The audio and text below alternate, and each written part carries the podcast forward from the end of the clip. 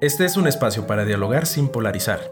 Una charla relajada entre amigos sobre temas complejos. Esto es Diverbium, donde la palabra es nuestra lanza. Con Diego Ortiz y Odile Rives.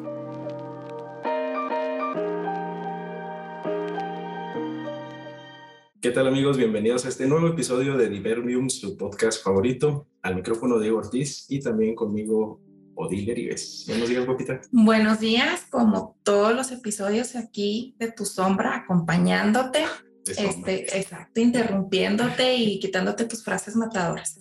Bueno, uno se va acostumbrando, pero también así va queriendo a la gente, es como amor a Pacho, guapita. Así que ya estamos bien, bien, bien en la dinámica nosotros.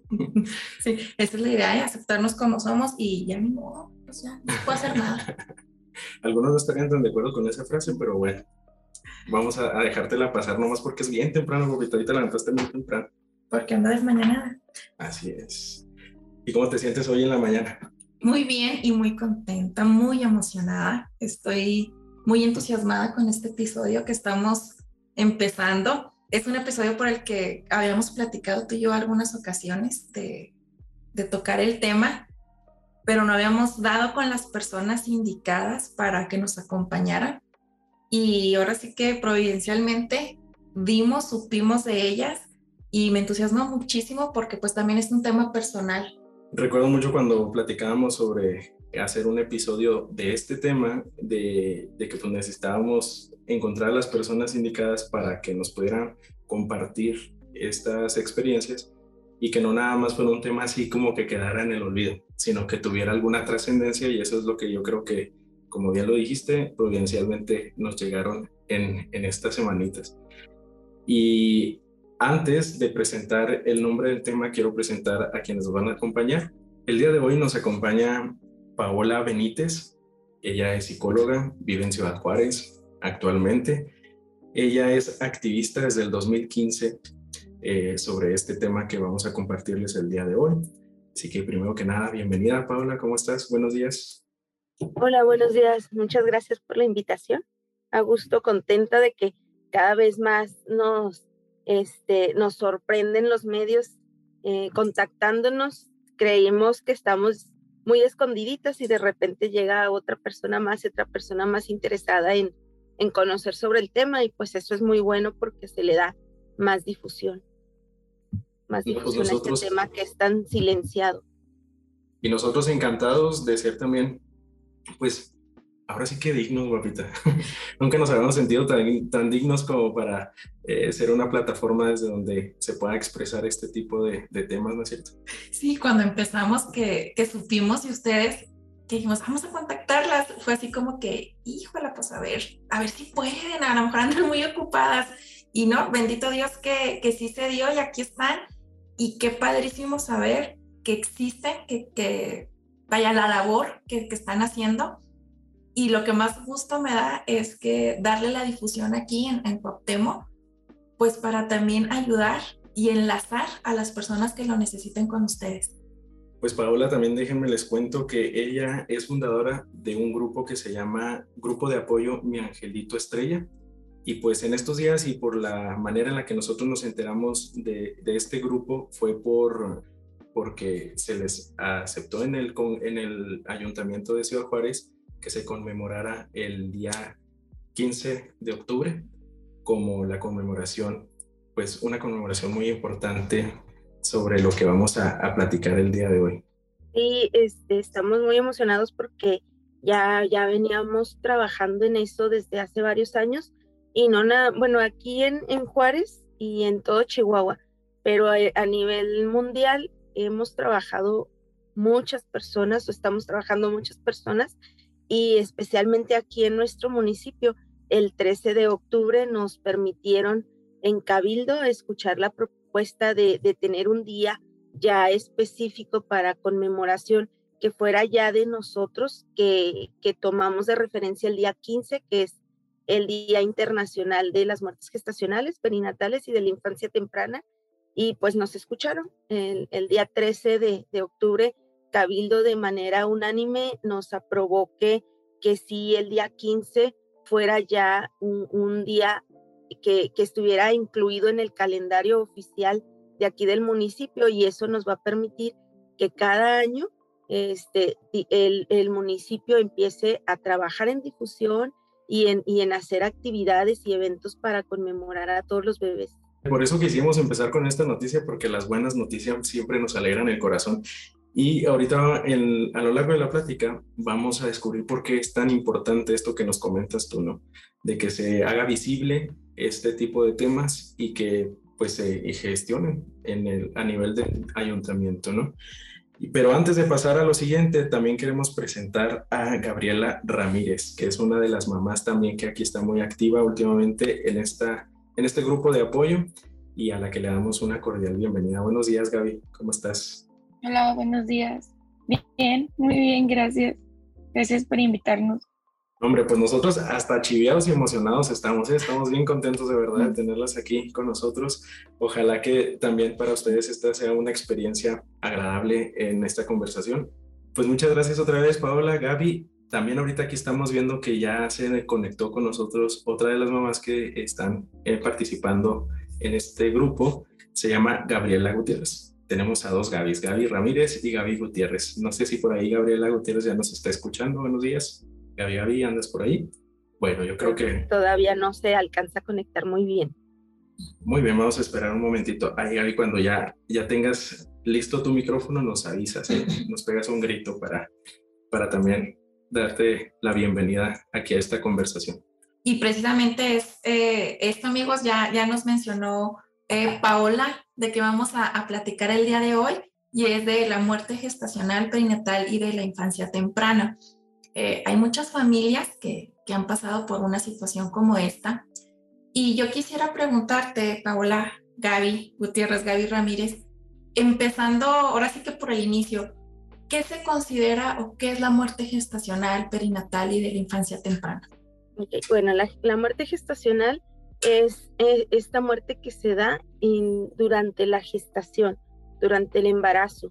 En, la, en lo respectivo a, a muerte perinatal, pues se da en torno al nacimiento y la muerte neonatal, pues es de bebé nació y, vive unas horas, respira y vive unas horas este, o, eh, aquí con, con, nosotros o algunos días.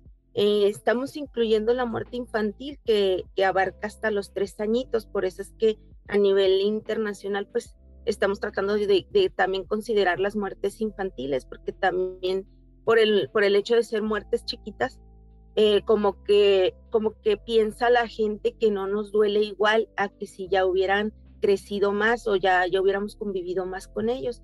Eh, de eso básicamente es de lo que se trata las muertes gestacionales, perinatales y de la infancia temprana, que es el, el tema en el que estamos en constante activismo porque es muy silenciado el duelo y, no se habla, sobre todo en muertes gestacionales, no se habla porque muchas veces ni siquiera un vientre se alcanzó a percibir y, y, para la madre pues desde que vio la prueba de embarazo, desde que se enteró, pues para ella ya es su hijo, no necesariamente por haber visto un vientre o, o que haya este, nacido para que también haya existido este lazo, esta cercanía con, el, con su bebé. Paula, platicarnos un poquito acerca de tu, de tu experiencia personal. Sí, claro. Bueno, en el 2015 eh, me eh, bueno, tenía como 12 semanas de gestación. Yo pasé por la muerte de mi bebé.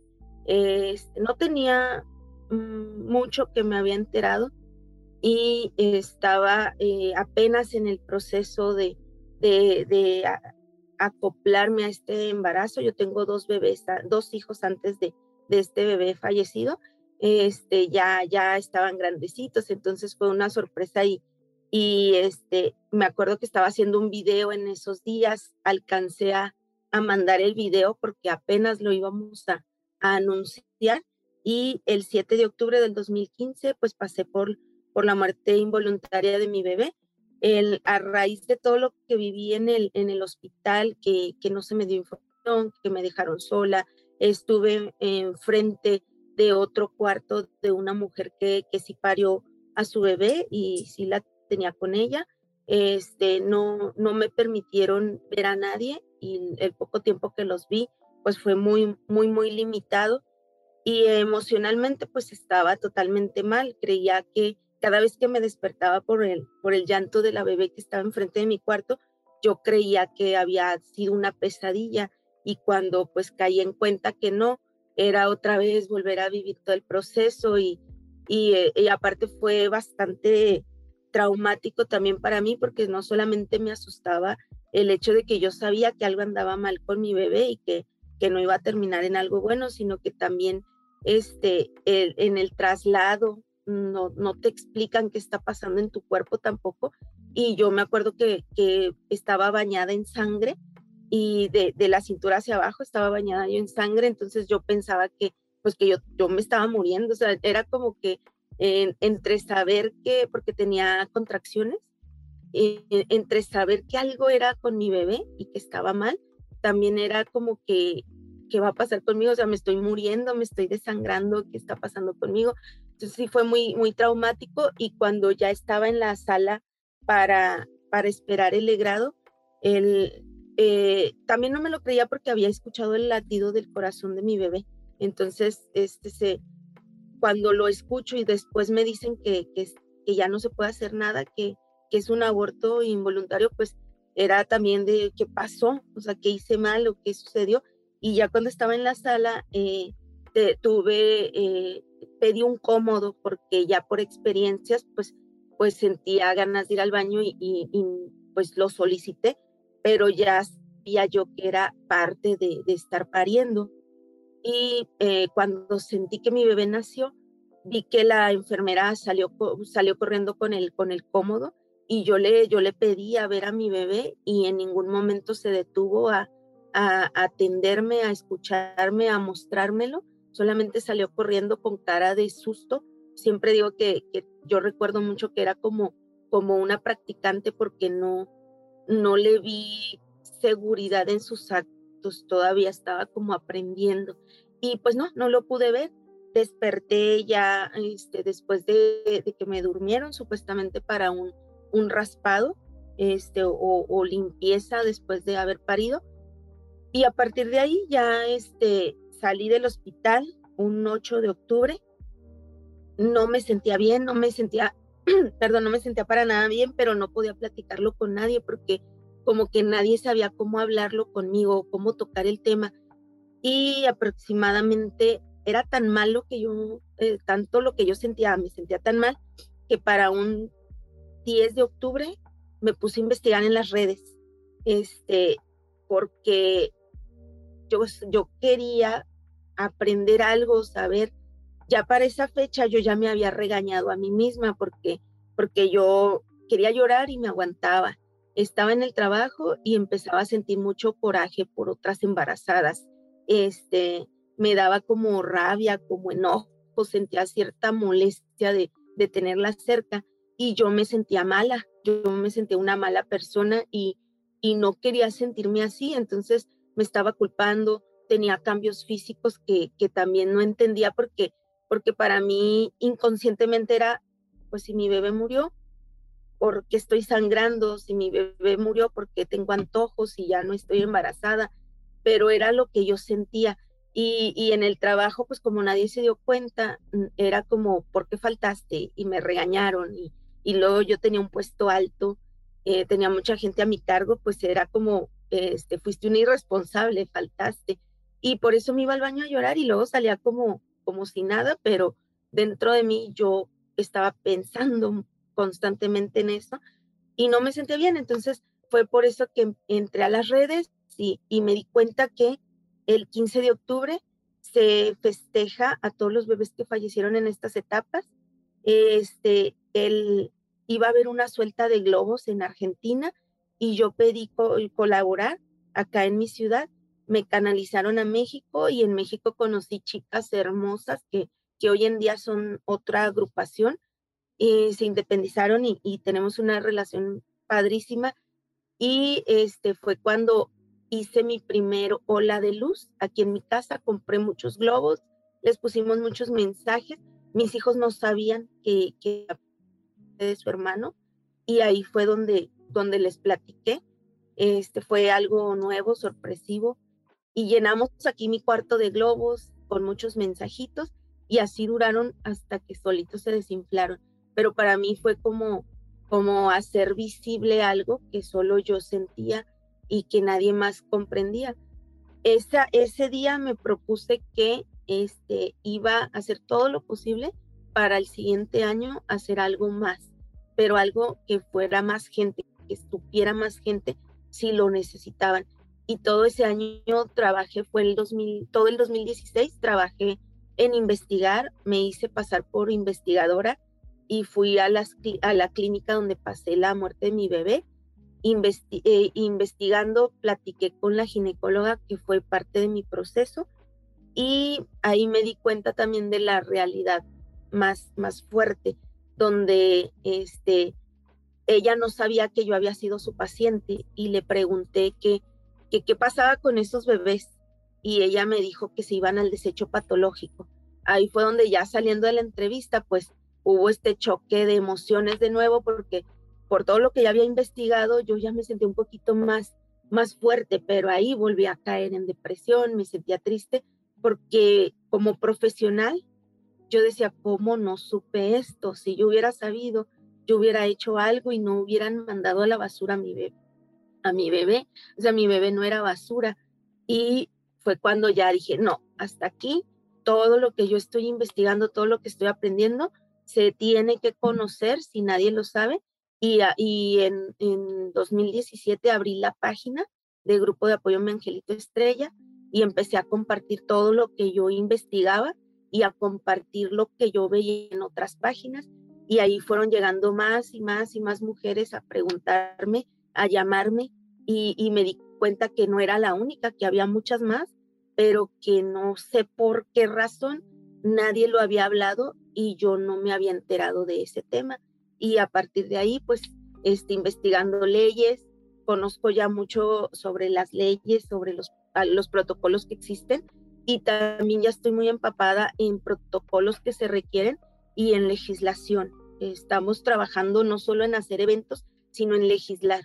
Y con todo, cómo nos dimos a conocer por medio de la página y aparte porque como psicóloga, pues yo decía, bueno, todo esto tiene que hacerse algo y este, las mujeres que se empiecen a dar cuenta y que quieran trabajarlo, las voy a apoyar, pero también las voy a invitar a hacer labor altruista, porque como tarea de duelo el altruismo es un buen, eh, una buena técnica para olvidarte, aunque sea por ratitos, de lo que te está sucediendo y empezar a, regalar un poquito del amor que te dejó tu bebé a todos los demás que lo necesiten. Y con, y con las chicas con las que estaba en México, pues también se manejan más o menos igual. Entonces me sumé a todas las actividades que ellas hacían, Día del Niño, Día de, de las Madres, eh, en diciembre, regalar cobijo, entre muchas otras cosas hemos ido a llevar comida a los hospitales, eh, hemos donado leche, hemos donado infinidad de, cosas que nos hacen llegar para, este, por medio de estas actividades, repartir volantitos, darnos a conocer, dar a conocer el duelo y a la par que las mamás que se suman, pues hacen labor altruista y, y se empiezan a, a reconfortar, ¿no? Con una de una manera más espiritual y, más allá de, de, una, de un beneficio, eh, de, un beneficio que pudiera ser de un momentito, se hace un beneficio que es perdurable en el tiempo, es, pues regalar amor. Pues yo creo que nos quedamos sorprendidísimos con toda esa labor, Paula, sobre todo por lo mismo, porque desconocemos. Yo creo que todos los que nos están escuchando en este momento también eh, están eh, entendiendo mucho. Yo en mi caso, en mi postura como hombre, pues obviamente no, no vivir o no, yo sé que no va a pasar por esa experiencia, pero aparte todas las mujeres que nos están escuchando, que inclusive ni siquiera a su círculo familiar este, le hayan podido decir, ¿no? Que hayan pasado por esta experiencia, por los miedos que existen, por pues todas las cosas que, que maltratan a la mujer en estos temas, ¿no? Y que, que se acallan y se silencian. Estoy muy sorprendida con toda la información que nos estás dando, Paula. Mencionas puntos claves importantísimos que, que yo creo que la mayoría desconocemos y precisamente esto es a lo que nos enfrentamos. Lo importante que es hablar del tema, lo importante que es visibilizarlo, que lo sepamos, porque no como sociedad, que es algo que ocurre, que si bien estadísticamente los médicos nos van a decir es normal, eso pasa, pero no se tiene por qué tratar como una cosa que no hubiera pasado. No tenemos por qué dar el trato tanto a la mamá, al papá y al bebé como si fuera pues un plato desechable que ya no vamos a utilizar. Entonces, qué importante labor están haciendo, eh, qué bonito. Y, y bueno, es importante, creo yo, reiterar que es un duelo y pues que tenemos que permitirnos a nosotras mismas, permitirnos como familia poderlo vivir y que la gente, la sociedad en general, nuestra red de apoyo, las personas que están a nuestro alrededor, pues también estén en esa sintonía de que es un duelo, es una pérdida y no es bonito, no es sano, no es correcto fingir que no pasó o que, pues, ah, dejarlo como que, ay, al rato, porque no sé si les pasó, eh, pues a ti, Gaby, eh, a, las Gabys, a ti, Paula, de que al rato te embarazas, al rato tienes otro. Y a mí personalmente eso se me hace tan doloroso, tan, híjole, desgarrador. Sí, y también aquí yo quiero recalcar una situación porque de lo que nos platicabas, Paula, eh, también yo siento que requiere una buena concientización dentro de los hospitales tanto públicos como privados. Yo estuve trabajando en un hospital privado y también este tema se trata muy soez, o sea, muy precisamente como es una estadística, es un, eh, una hazaña médica y hasta ahí queda, no trasciende más allá de, de pues lo humano, ¿no? de lo psicológico, de lo espiritual de la mujer, de la persona. Causa pues mucho dolor por el trato eh, y cómo se manejan todas las cosas, ¿no? Y en esto precisamente quiero preguntarte ahora, Paula, de que nos comentabas que ya has aprendido sobre más leyes, sobre más pues, los protocolos que se pueden seguir, que nos compartieras también esta, esta parte para que todas las mujeres también estén enteradas de lo que pueden, de lo que pueden hacer, ¿no? De, de hasta dónde llegan sus derechos, de cómo, de cómo merecen ser tratadas y, y cómo, cómo las pueden acompañar bueno, ahorita que comentaban que, que este, pues este miedo a equivocarnos si no sabemos sobre el tema, déjenme les comento que este, así empecé yo, y, equivocándome y con mucho miedo a los, a los medios, porque yo decía, ay, me voy a equivocar y me van a comer en las redes, pero llegó un momento en el que se me fue quitando y dije, no, pues no importa, este, si me llegara a equivocar, pues al contrario, lo, tomar, lo tomo por el lado positivo y, y que me volteen a ver y ahora sí corrijo mi error y, sigo hablando del tema. Lo que, lo que importa es que nos, nos, nos volteen a ver, ¿no? Volteen a escuchar este tema. En lo personal, una vez en una entrevista de radio, recuerdo que dije este, 12, 12 este, días, creo, cuando hablaba sobre las 12 semanas de gestación. Yo dije 12 días y luego después vi el video y yo, ¡ay, qué vergüenza! No puede ser este, van a decir que soy una tonta, bla, bla, bla, pero bueno, vas aprendiendo y el chiste era que, que escuchar a la gente del tema y, y, gracias a Dios así fue, fue pasando. En la constitución no maneja nada de, de muertes involuntarias o, muertes este, gestacionales, nada de esto maneja. Solamente es como persona jurídica aquella que haya nacido después de cortar el cordón umbilical y, haya vivido 24 eh, horas. Este, entonces, aquí con nosotros, pues nunca es considerado vida porque mencionan que, que no nacieron cuando todos los bebés nacen, eh, todos, eh, sea por cesárea, sea parto vaginal, pero todos nacen. La única diferencia es que algunos no están en la, en la edad de madurez necesaria para poder sobrevivir por sí mismos, este, no están totalmente desarrollados pero de que nacen, nacen y, la mayoría nace vivo. Este, lo que pasa es que, como les digo, no puede sobrevivir y en otras etapas, pues nacen y mueren en cuanto nacen o, nacen y duran unas horas, unos días y mueren. Esto ya depende de, ciertas condiciones de salud. Bueno, pues eh, partiendo de esto, me voy a la Ley General de, Salud y ahí en la Ley General de Salud es donde ya se empieza a manejar artículos donde te, hace ver que, debe de haber derecho a la salud, a la protección de la salud y en este aspecto pues nosotros, o al menos yo dentro del activismo que hago es, pues era, era una vida lo que estaba dentro de mí y él tenía él o ella tenía derecho a la, a la salud, ¿no? O a que se hiciera lo más posible para salvaguardar esa vida. Sin embargo, pues eh, está, estamos ante una situación donde pareciera que como están pequeñitos, están en gestación, pues se ha normalizado que mueran y, no hacer hasta el último que, que, se tenga en manos para salvaguardarlos. Es algo ya muy, muy común. También está, eh, como les digo que yo investigaba, este, cuando me dijo esto la doctora de, que se van al desecho patológico, al desecho biológico, eh, yo lo tomé como basura y me puse a investigar y no, es, no necesariamente tiene que ser así. Y muchas veces hay experiencias de que depende del, del doctor que te atienda, si, si es una persona amigable, empática, te da opciones para, para llevarte a tu bebé, aunque no, no cumpla con ciertas semanas de gestación o cierto peso que legal en las guías de práctica médica es donde menciona y en la eh, este en donde mencionan que si pesa 500 gramos o bien tiene 13 semanas de gestación en adelante es cuando ya puedes recuperar a tu bebé pero también viene ahí incluido que no que no está limitado a esas semanas de gestación puede ser en cualquiera lo único que se requiere es que los médicos cuando atienden tu parto, eh, llenen un certificado de defunción fetal y con esto tú puedes dar el, el cuerpo en cualquier semana de gestación. Falta asesoría, no se nos informa, no se entiende nada y por eso es que ninguna mujer pide a su bebé.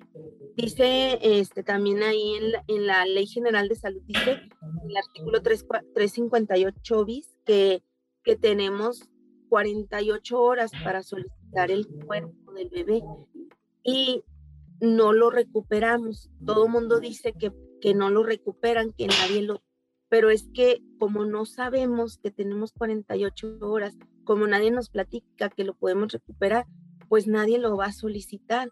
Aparte de que los doctores menos, eh, en menos de 500 gramos no hacen el certificado de defunción o la mayoría no lo hace. No puedo generalizar, pero en la mayoría de las, de las personas que nos han contado su experiencia, no generan un certificado de defunción, por eso es que tampoco se pide el cuerpo.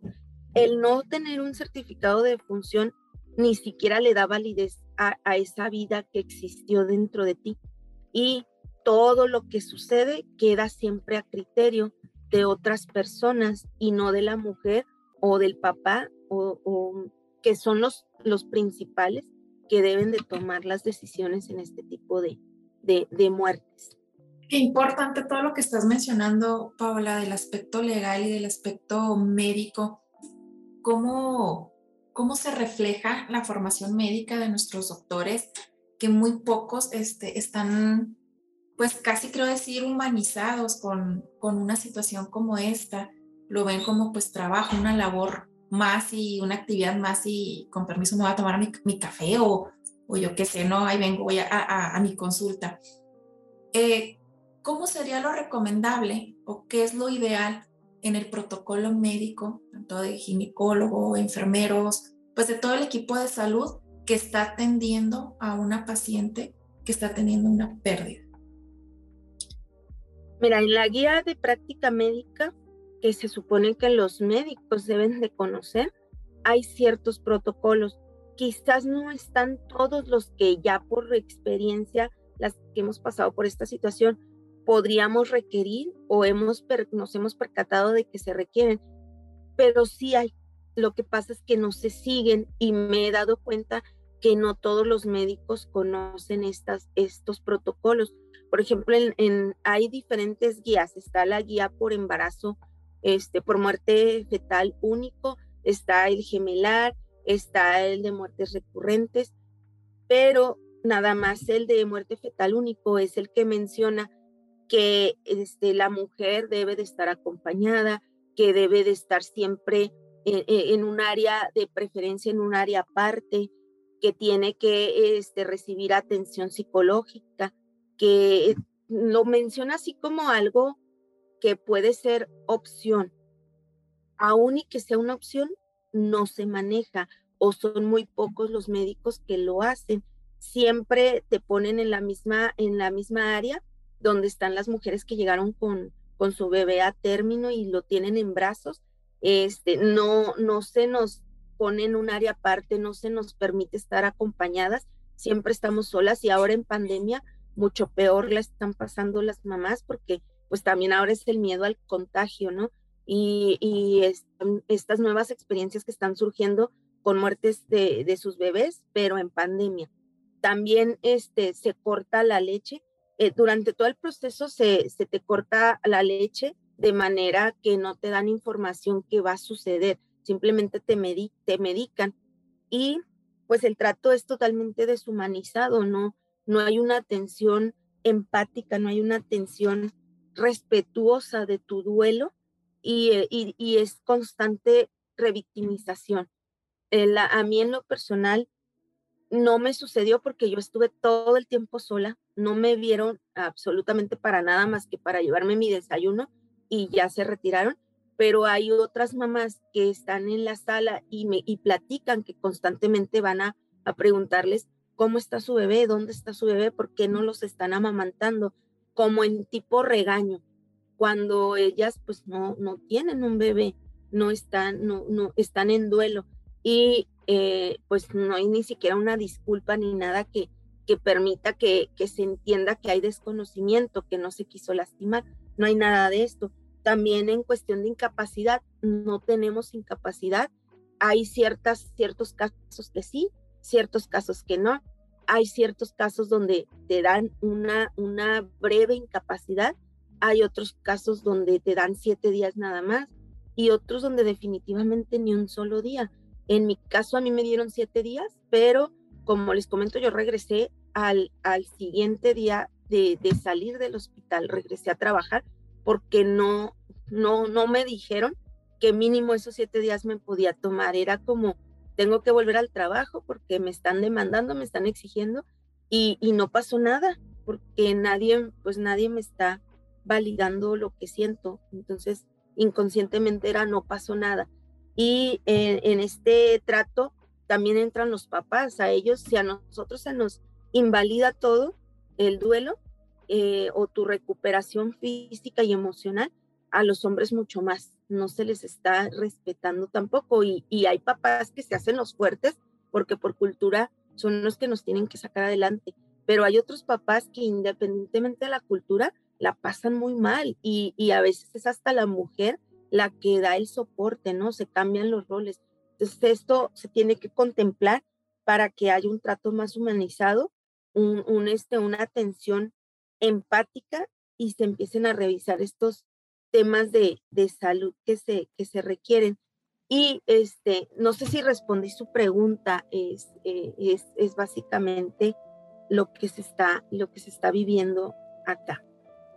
No, perfectamente, Paula, porque mira, aparte de todo eso que nos comentas, la verdad es que por eso es lo que decíamos, ¿no? De que no era tan fácil hablar y, y menos sin tener pues ahí un poco de experiencia en el tema y no nada más por la experiencia que puedas vivir como persona, sino también la experiencia que tienes apoyando a más mujeres, ¿no? Sí, llevas seis años investigando.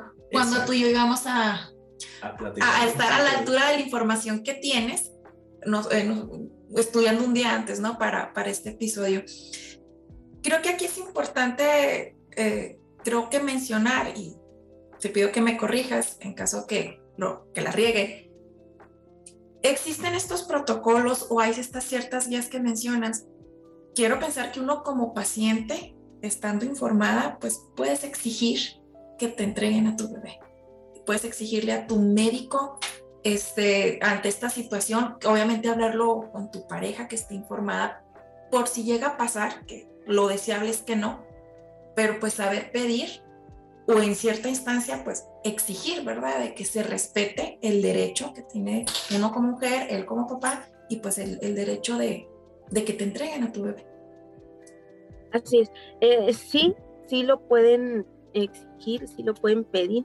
Eh, me ha pasado cuando empecé en esto, no lo habían solicitado y, y lo que yo iba aprendiendo lo publico a partir de ahí, este año, específicamente este año, es donde más me han contactado para preguntarme este, eh, sobre lo que publiqué. Me hablan y me dicen, oye, yo vi que tú dijiste que sí se podía pedir al bebé. ¿Cómo le hago? ¿Qué digo? ¿Qué, tengo que, que, hacer? Y les paso los artículos y les paso, les paso la información. Pero desgraciadamente como el área médica no está acostumbrada a que nosotros estemos informados, ellos proceden de manera inmediata. Los casos han sido, en este año han sido como cuatro casos los que me han pedido información y van al hospital y lo piden, pero ya no les, les dicen que no, que no se puede, que les, les dicen infinidad de situaciones y no se los entregan.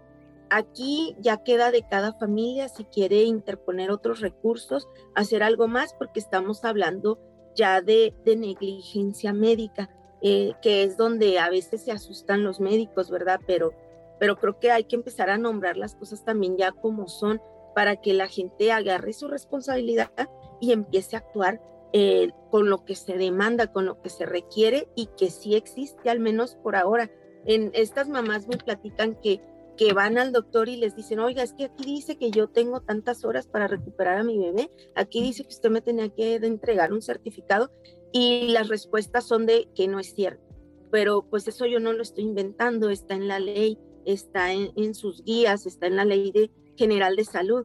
Lo único que, que aquí yo me imagino que está sucediendo es que como no están acostumbrados a que ya lo sepamos, ellos ya actuaron por default. En cuanto sucedió, inmediatamente dieron destino final a ese bebé, cuando legalmente nadie puede darle destino final si no está aprobado por los, por los padres, ¿no? En, en este caso se habla en, en, el, en el párrafo de cadáveres en la Ley General de Salud y este, tomando en cuenta que nuestro bebé es un cadáver, yo no he dado eh, mi, mi, mi, ¿cómo se puede decir? Yo no he dado mi autorización para que den destino final a esa bebé. ¿Cómo es?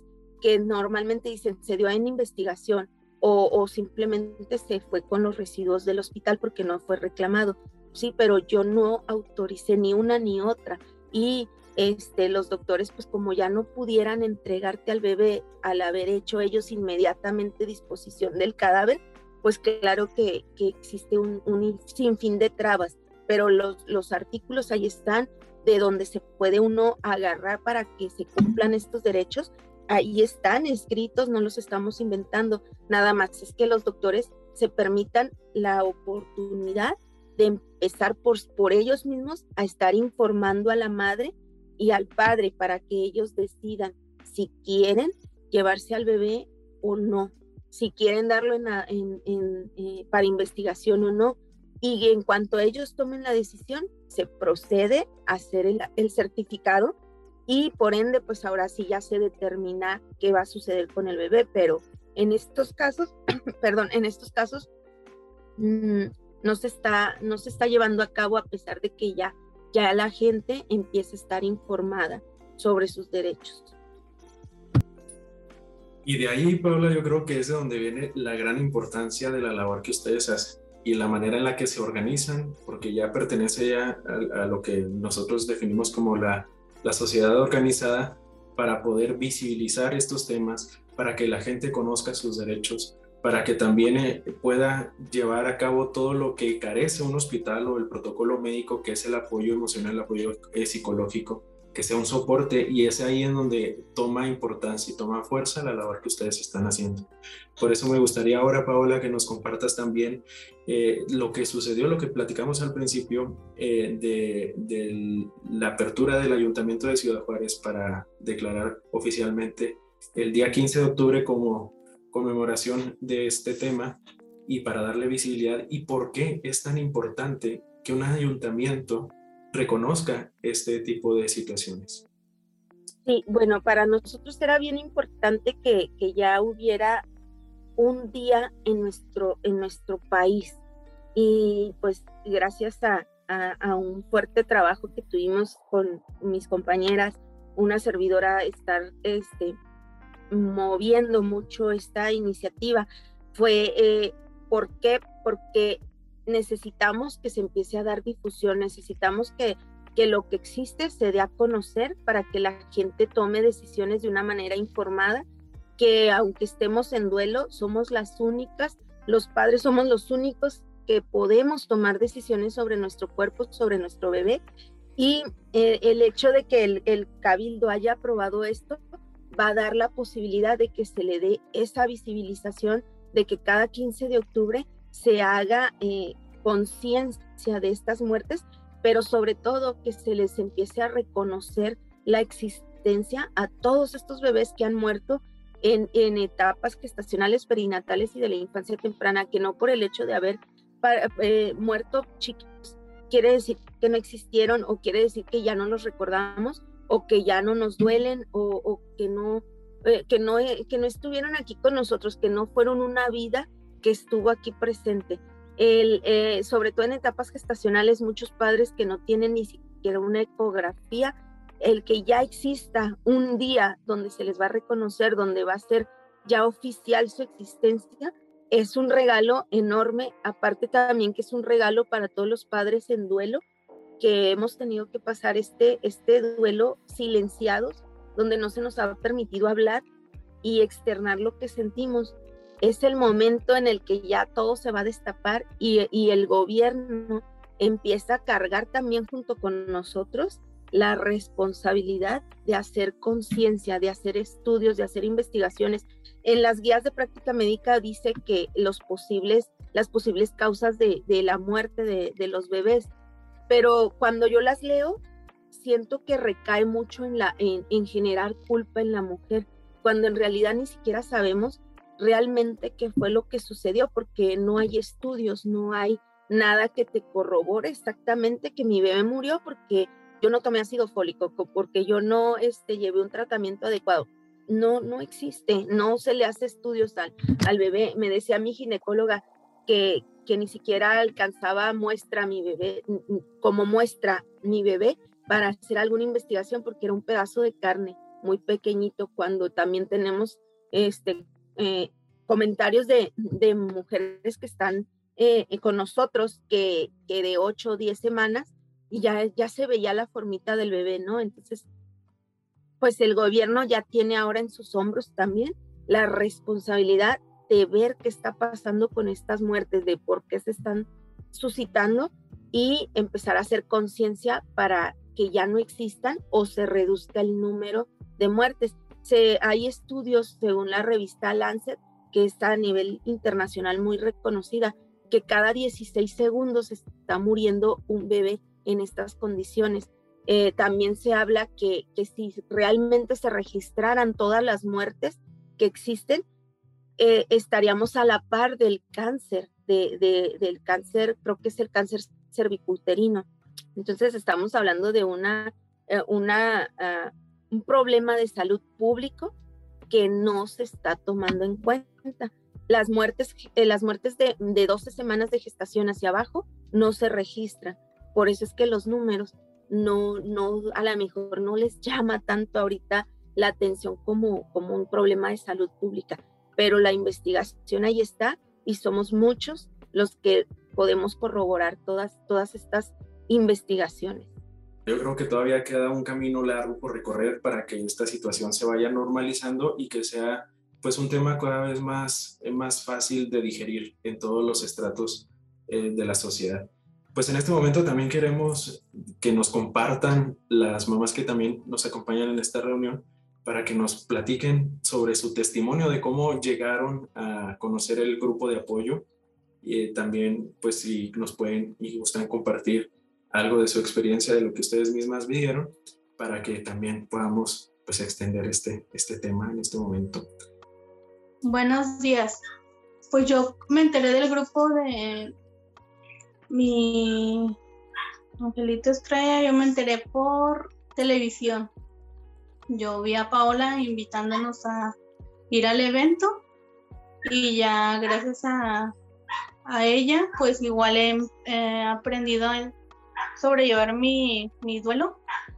Y pues en lo poco o lo mucho que pueda uno apoyar a, a, las mamás que han perdido al igual que yo, pues este pues me ayuda, me ayuda y este es bonito ver que cada vez se suman más mujeres y podemos este pues yo no tampoco no conocía de que me podían haber dado mi bebé, darme información y este poco a poco voy aprendiendo y si llego a conocer a alguien que ojalá pues que no pues están embarazadas o, algún familiar que este pues nadie estamos de que nos pueda pasar porque yo era ese mi mi pensar a mí nunca me va a pasar este yo no voy a pues gracias a Dios yo he tenido mis hijos bien y nunca voy a tener ese problema.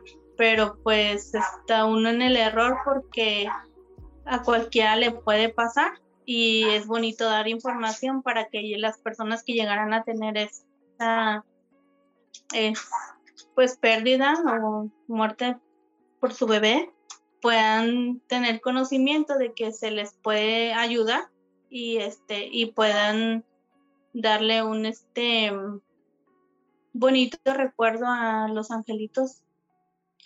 Y pues a mí, gracias a Paola, este voy poco a poco. Y las compañeras también, porque pues eh, todas estamos en el grupo. Este, pensamos que nadie nos puede comprender, pero eh, cada, cada mamá cuenta su historia y al momento de contarla, eh, pues se nos parte el corazón porque cada una tiene su experiencia y al momento de contarla vuelven a vivir ese momento tan doloroso y también cada vez que ven a pasa el tiempo por ejemplo yo cada vez que veo este niños de cuatro años yo siempre digo mis bebés estuvieran de ese tamaño eh, las fechas cuando abrieron sus alitas y cuando probablemente hubieran nacido todo eso se, este, a veces las personas no nos entienden porque piensan que, que exagera uno en estar recordándolos porque yo, me ha tocado a mí ver este, personas que han perdido, pero no sienten lo mismo es, y son mujeres. Este, no, pues perder un hijo no les duele, pero yo pienso que cada mujer somos diferentes y a cada una nos va a tocar este pues vivir el sentimiento diferente o no sé si ellas no lo quieran demostrar por pena pero este yo estoy muy a gusto en el grupo porque este nos ayudan a, a ponernos en los pies de cada una y comprender el dolor. Ese es mi punto de, de vista. Muchas gracias Muchas gracias a ti, Gutiérrez, por compartirnos esto que pues es tu testimonio. ¿Cómo te quedas, Guapita? Ay, pues con el corazón apachurrado. también, eh, al, igual que, que ustedes, también tuve una experiencia en el 2017, precisamente, era mi primer embarazo. Eh, lo perdí quizás, eran, yo calculo, seis, siete semanas. Y sí, es un, a mí me hubiera gustado estar enterada en ese momento de lo que sé al día de hoy. Me hubiera gustado tener ese apoyo, porque pensando en este tema, guapito, no sé si lo sepas, generalmente cuando una mamá o una familia tiene un bebé, pues la difusión es que tu red de apoyo, ¿no? Tu red de apoyo de que te ayude con el bebé, que, que para que puedas dormir, comer, que bañarte. Y es muy bonito. Pero sorprendentemente, cuando tienes una pérdida, esa, la que esperas o esperabas que fuera tu red de apoyo cuando tuvieras a tu bebé, no es la misma si lo llegas a perder. Que a veces la misma familia se desaparece o los amigos cercanos se desaparecen y quizás no intencional, sino que ellos piensan, pues va a estar bien, o sea, que tanto era por la misma desinformación y quizás también por, como mencionó Gaby Gutiérrez, lo tenemos tan normalizado malamente que pues lo, no lo tomamos en cuenta, pero me sorprende que la red de apoyo con la que tú supones que cuentas, pues también desaparece y es difícil vivir y enfrentar este, este duelo pues sola. Sí, yo considero ahí que también en esta parte, por lo mismo de que uno no está enterado, fíjate, nosotros tardamos tanto en animarnos a hacer este episodio, por miedo a no saber estar a la altura más bien del tema, ¿no? Yo creo que ya dentro de la experiencia es en donde también se van, pues, se sufren de diferentes maneras, ¿no? Eh, también aquí eh, tenemos a Gaby Ramírez, que es otra de las mamás que está acompañándonos. Gaby, no sé si también tú nos gustas compartir un poquito de tu experiencia y cómo es que llegaste a pertenecer a este grupo de apoyo. Pues yo me di cuenta del grupo mm, en el 2018. Yo, mi hija nació sin latidos el 23 de junio y pues meses después eh, Paola empezó a promocionar su ola de luz en los noticieros, en radio, entonces una conocida me, como sabía que yo estaba todavía muy mal, me mandó pues el link para que yo viera este, la promoción de la ola de luz. Y fue así como, como supe del grupo. Ese año no acudí, pero el próximo, al, siguiente. Este, yo tuve dos muertes de mis hijos, que fue primero ella. No me la, lo, lo que yo más externo siempre es que no, a pesar de que fue un hospital público, digo privado, perdón, este no, no me la permitieron cargar ni, ni pues despedirme de ella, no tocarla, verle sus manos, su carita, este, y pues yo creo y que es muy, muy importante eso, la despedida. Es algo que Paula también este, va, va, vamos a, bueno, apoyarla para que en el grupo se pueda hacer esto, para que las mamás puedan despedirse de su bebé así, aunque esté chiquito, la edad gestacional que tenga, porque es muy importante, porque si no, este, las cosas para nosotros se agravan. Y yo sufrí o sufro de depresión y ansiedad entonces, creo que si me hubieran dejado despedirme de ella, pues hubiera sido un poquito menos. Este, mi segundo bebé lo perdí a las ocho semanas de gestación, pero también fue en un hospital privado, privado, entonces ahí sí me dio la opción mi médico para que yo pudiera tenerlo en mi casa o que fuera al seguro a un legrado. Entonces yo opté por por tenerlo en mi casa y como dijo ahorita Paula, yo tuve la oportunidad de ver a mi bebé a pesar de ocho semanas, este completo, mm, sus manitas, sus piecitos, sus ojitos, era, pues para mí ya era mi bebé, estaba completo, aunque digan a veces que ya, que eso es una célula o una pedazo de carne, pues no, ahí estaba el cuerpito. Y la gran oportunidad de despedirlo junto con mi mamá y mi hermana, enterrarlo en un Moisés y pues ahí tengo las cenizas de mi hija y mi Moisés con mi mamá. Y es donde yo puedo pues ir a platicar, aunque no mucha gente diga que de qué sirve, pero es a donde yo puedo ir a llorar, a hablar con ellos. Y pues es, lo que yo quisiera que, hacer dentro del grupo, es enfocarme en eso, en, que ellos puedan despedirlo. Y también, claro, también tuve una, una este, cuando estaba embarazada de Aurora, eh, un mes antes tuve una crisis de, de, gastritis. Yo no sabía que era la gastritis, ¿verdad? Pero yo fui inmediatamente al seguro porque no sabía si era de mi hija o qué era y sí, vi mucho maltrato hacia las demás mamás que estaban ahí. Inclusive conmigo me decían, ay, ¿por qué estás aquí? Pues porque me dolió mucho el estómago y no sabía si era algo de mi hija o qué era. Y me decían, ay, y nada más para eso nos molesta. Y, y a ellas les decían, aguántate, deja de, de, llorar. O sea, para eso no la pensaste, ¿verdad? Bien que al principio ahí andabas y ahora este, estás aquí llore y llore o sea, sí las maltratan muy feo en los hospitales eh, pues públicos y también eso creo que es muy importante que cambien los doctores porque y son los residentes o los doctores o las enfermeras pasan y te dicen y te preguntan y te vuelven a preguntar y te vuelven a decir una y otra vez las mismas cosas y desagradables este y inclusive también en, en el hospital privado y el doctor que me atendió de la cesárea pues no era mi doctor. Y también él, él, al quitarme los puntos, él me dijo que eran cosas que pasaban, que eran natural perder así o, que se nos morían que a, a, a muchas veces a estar así como estaba yo.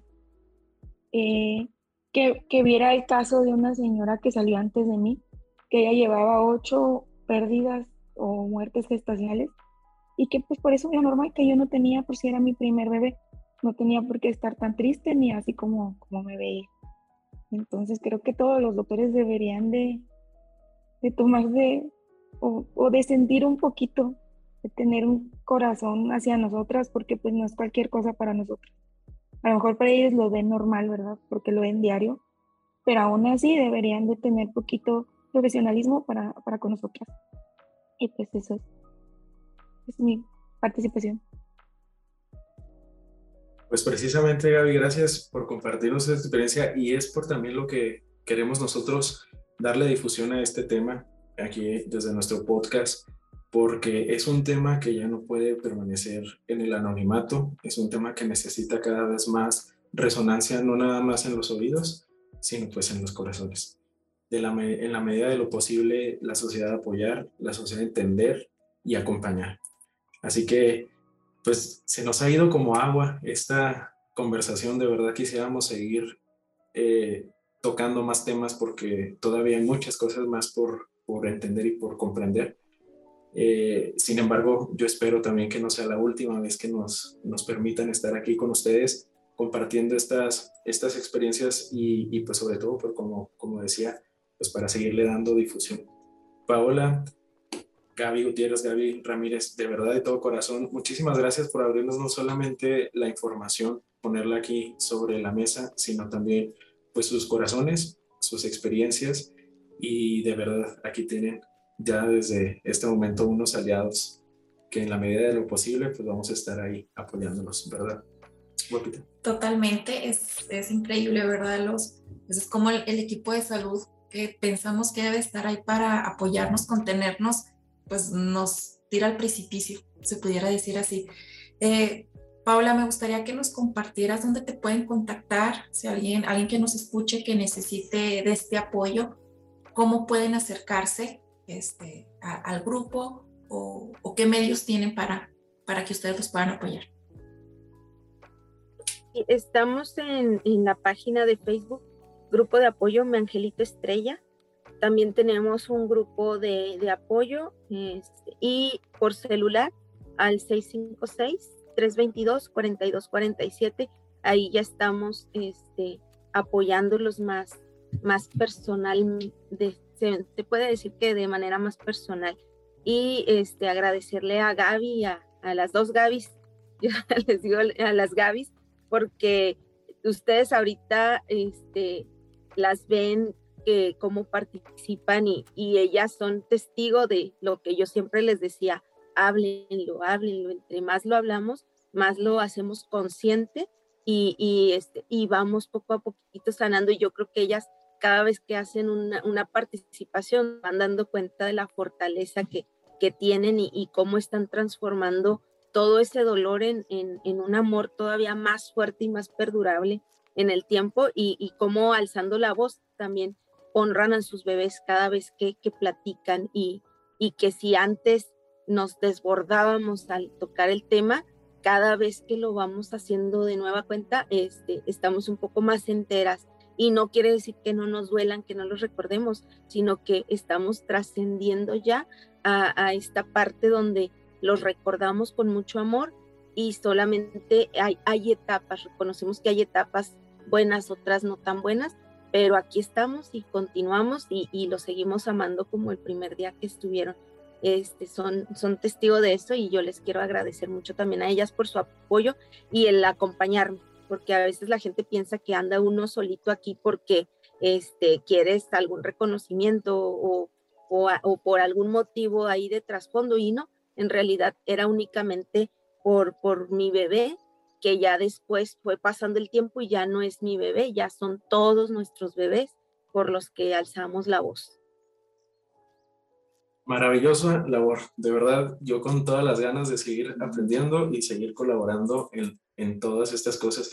Yo también quisiera mandarle un saludo a mi hermana, a, a Kenia, que también pasó por esta experiencia.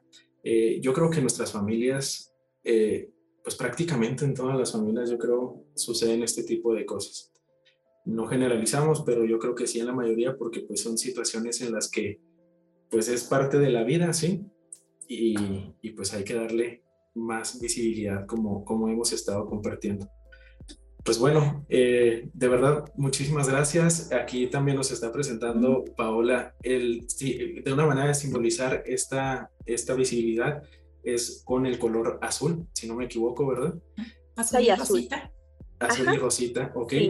Siempre que vean, a partir de ahora que, que nos aprobaron el, el 15 de octubre, acostúmbrense a ver a los, a los edificios o presidencia, la X, y vamos por todo Chihuahua, que los monumentos o, quien se quiera sumar prenda una lucecita rosa y azul.